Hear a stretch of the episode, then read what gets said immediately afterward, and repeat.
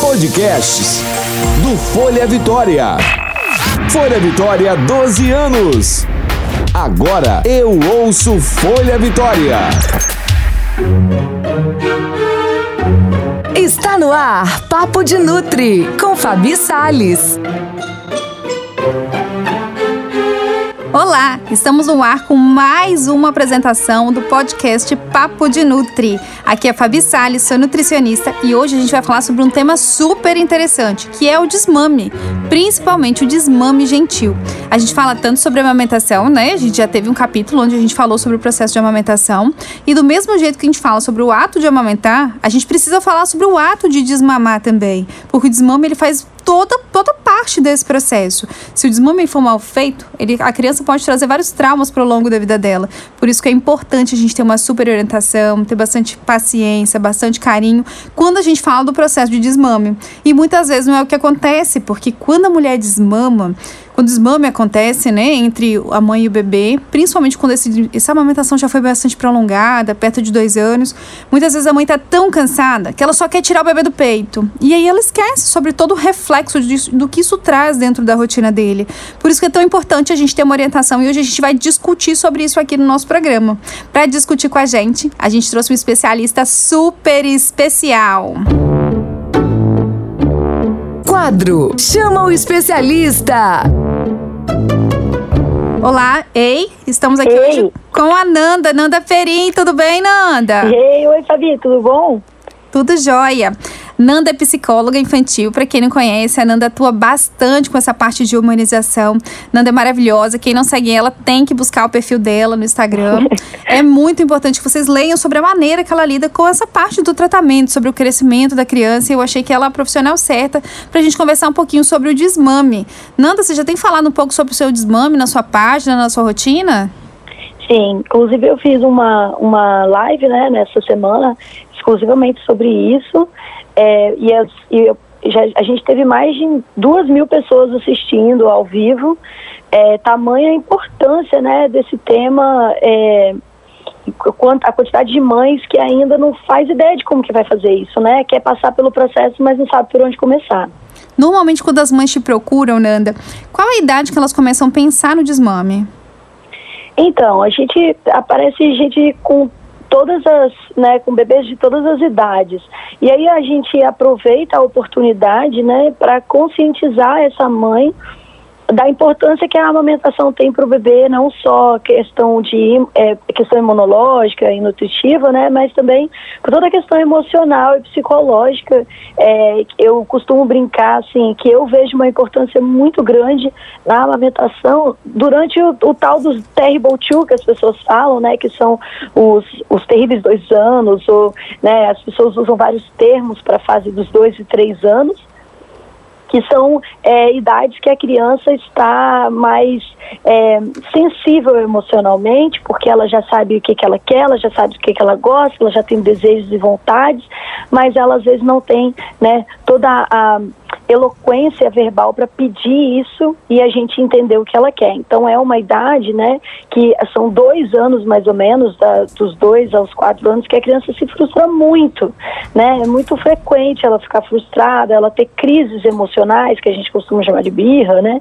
E a amamentação auxilia bastante nesse lado, né, emocional. Então eu, eu costumo é, conscientizar essa família da importância da amamentação e como que a amamentação acaba também é, sendo mais leve né, no dia a dia para o pai, para a mãe, para a criança, para a família inteira, a amamentação facilita muito é, nessa fase de tantas frustrações. Então eu sempre aproveito a oportunidade, independente da idade, para conscientizar a pessoa, não porque eu quero que ela amamente até quatro anos, até três anos, né? Porque eu quero que ela tenha, ah, que ela faça uma escolha consciente, que ela saiba os benefícios, né?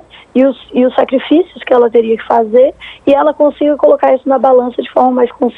E justamente acontece o contrário, né, Nanda? Porque como é uma fase que a criança está expressando muito as emoções dela, a mãe, o pai, a família, né, já está muito cansado, porque a criança chora com mais frequência, ela pede as coisas com mais frequência, né? E tem o seu descontrole emocional. E aí a mãe decide desmamar, porque ela acha que quando ela tirar o peito, tudo vai resolver. A criança vai dormir a noite inteira, ela vai comer melhor. Enfim, né? Que a vida tá arrumada. E é justamente o contrário, né? Porque aí a gente tira o peito e a gente arruma outro problema. Porque... Isso, a gente perde um recurso, né? Exatamente, a gente perde um recurso. Porque a gente entende, né, Nanda, como profissionais que trabalham, trabalhamos com a família, né? Que tá todo mundo cansado, a gente trabalha muito. É. Então, quando a criança exige mais, a mãe, ela precisa estar tá preparada, principalmente, né? Como ela que tá nesse suporte diferente para amamentação, para aguentar, para poder lidar com isso. Mas nunca tirar o peito resolve um problema. É o que eu sempre é. falo. O peito tirar, ser, ser retirada do peito nunca vai ser a solução para nada, nem para criança comer, nem para ela dormir. Dificilmente a gente vai retirar o peito e a fórmula milagrosa, né? Ah, tirei o peito e puf, resolvi o problema. Isso, exatamente. E, principalmente porque isso depende muito de qual é a causa, né? A gente não, não adianta a gente tentar mudar o sintoma. Igual a, a pessoa está com febre e a gente fica dando remédio para febre, mas o que está causando essa febre? Então, se o bebê não está dormindo bem, se o bebê está, né? Se a gente tem um bebê ou uma criança é, que está apresentando alguns sintomas que estão incomodando e cansando muito esses pais, a gente precisa buscar a causa e não ficar é, né, remediando os sintomas, como é a criança acordar.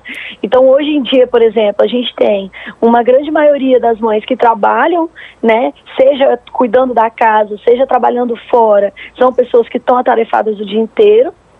E as nossas crianças são crianças que é, estão é, vivendo, nós estamos vivendo numa era, né, que as crianças elas estão competindo com muita coisa na, no, no, nosso banco de horas, né? É trabalho, é tecnologias, né, nossas vidas sociais e casamentos e tudo isso que toma o nosso tempo. Então, a gente, é, muitas vezes, o bebê acorda muito, o bebê está muito estressado, muito mais porque esse bebê raramente vê os pais, ou tem pouco tempo de conexão, pouco tempo de atenção, e aí, durante a noite, é o horário que nós estamos mais disponíveis. Então, se esse bebê está acordando à noite para mamar, e, e, e, esse mamar deixa de ser um, né, um, uma, uma, um recurso do bebê para ter a sua atenção, ter a sua conexão, a gente das duas uma, ou vai ter um bebê que vai acordar com outros sintomas, né, que vai acordar por outros motivos para ter sua conexão e atenção, ou a gente vai ter um bebê que vai parar de acordar e vai ficar carente, vai ficar carente de alguma necessidade dele. Vai reverberar né? em outro local, né, Nanda? Isso. E muitas vezes vem na agressividade, pode vir em outras coisas, né? Exatamente.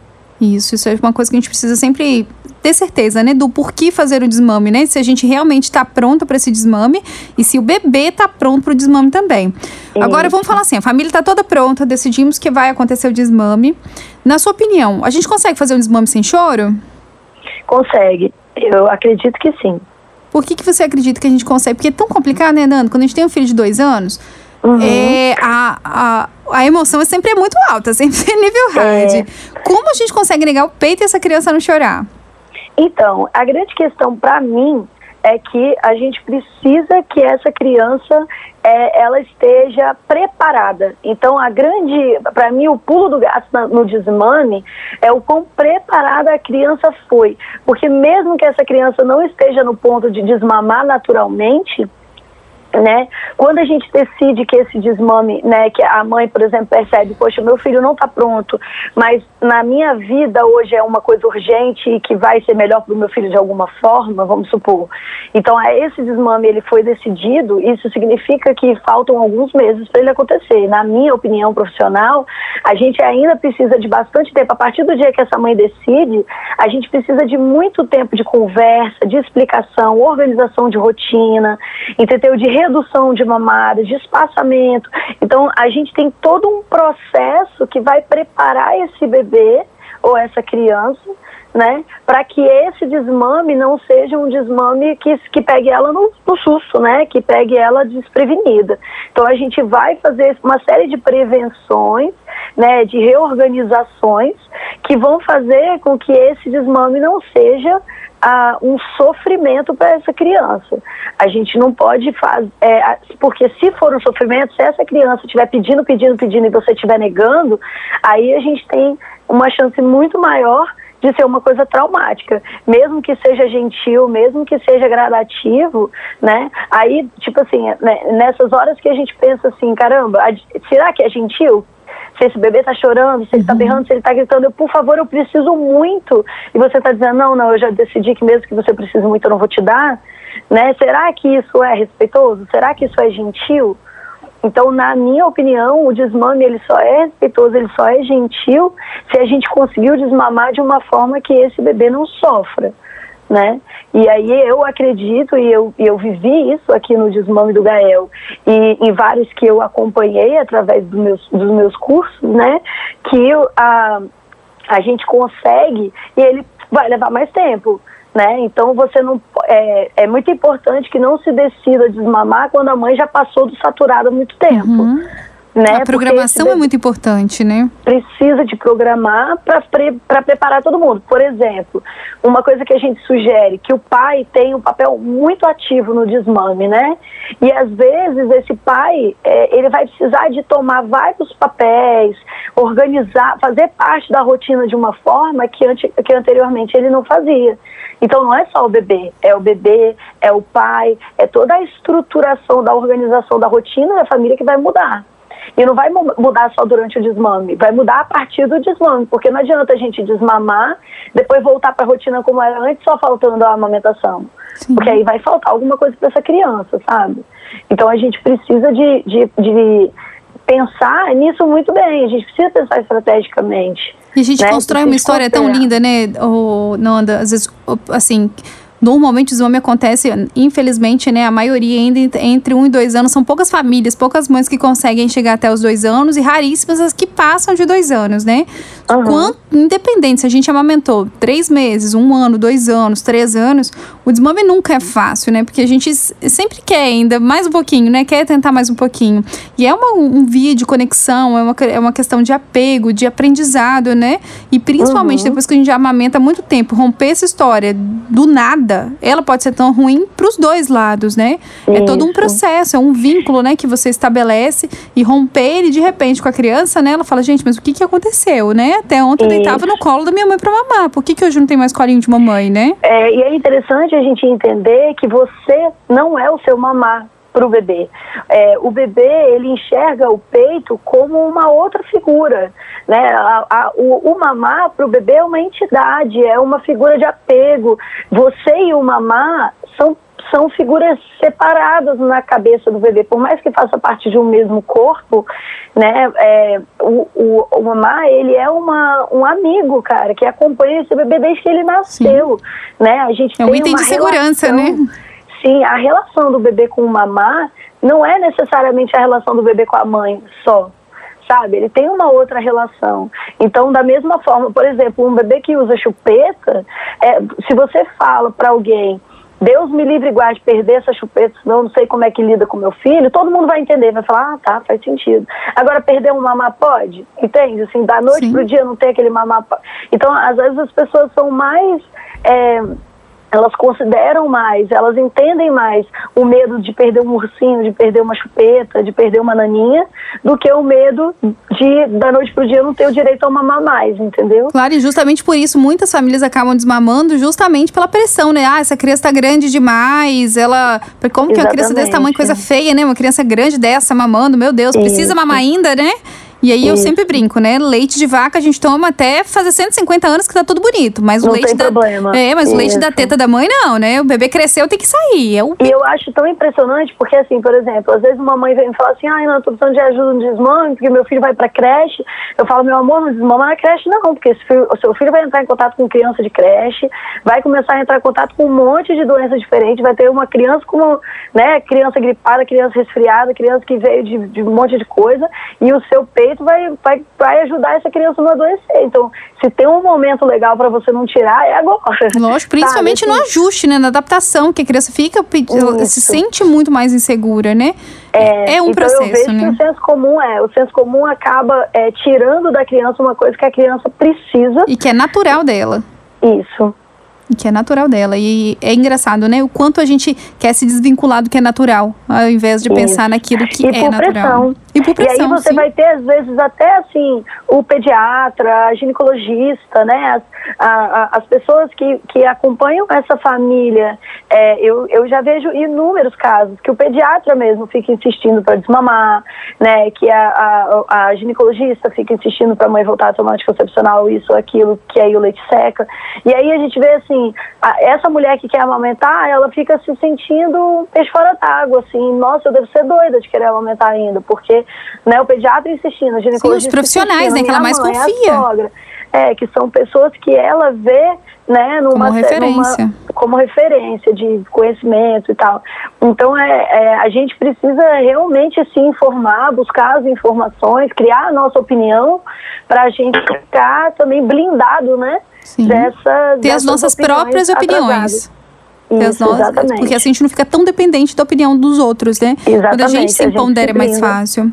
Tá Exatamente. ótimo. Muito obrigada pela participação, Nanda. Foi maravilhoso. Eu espero que você volte várias vezes aqui. Pra sua vez, a gente vai voltar pra falar sobre o sono, viu, Nanda? Já tá Com marcada, hein? certeza. Dia que quiser. Muito obrigada Um beijo convite, você e um bom dia, Nanda. Beijo. Tchau, tchau. E é isso aí, estávamos agora com a Nanda Perim falando sobre o desmame gentil. E é muito importante, né, gente, que a gente consiga se programar. É importante pra gente ter um plano, mas principalmente pra criança entender o que tá crescendo com ela, né? Imagina, é longo processo, é uma estrada, muitas vezes teve muita dificuldade no começo da amamentação. Então é justo, né, que os dois tenham tempo de se despedir desse momento tão gostoso, tão prazeroso que é a amamentação.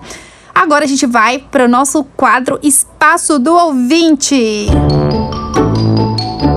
Espaço do ouvinte.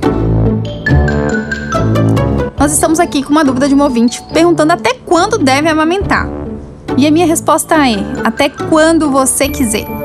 O ideal é que a gente faça amamentação até dois anos de vida ou mais, segundo a Organização Mundial da Saúde. Quanto mais tempo a gente amamenta, melhor. O leite não vira água, ele tem vários nutrientes ali dentro. Ele é um potente agente contra a proteção de doenças para a criança.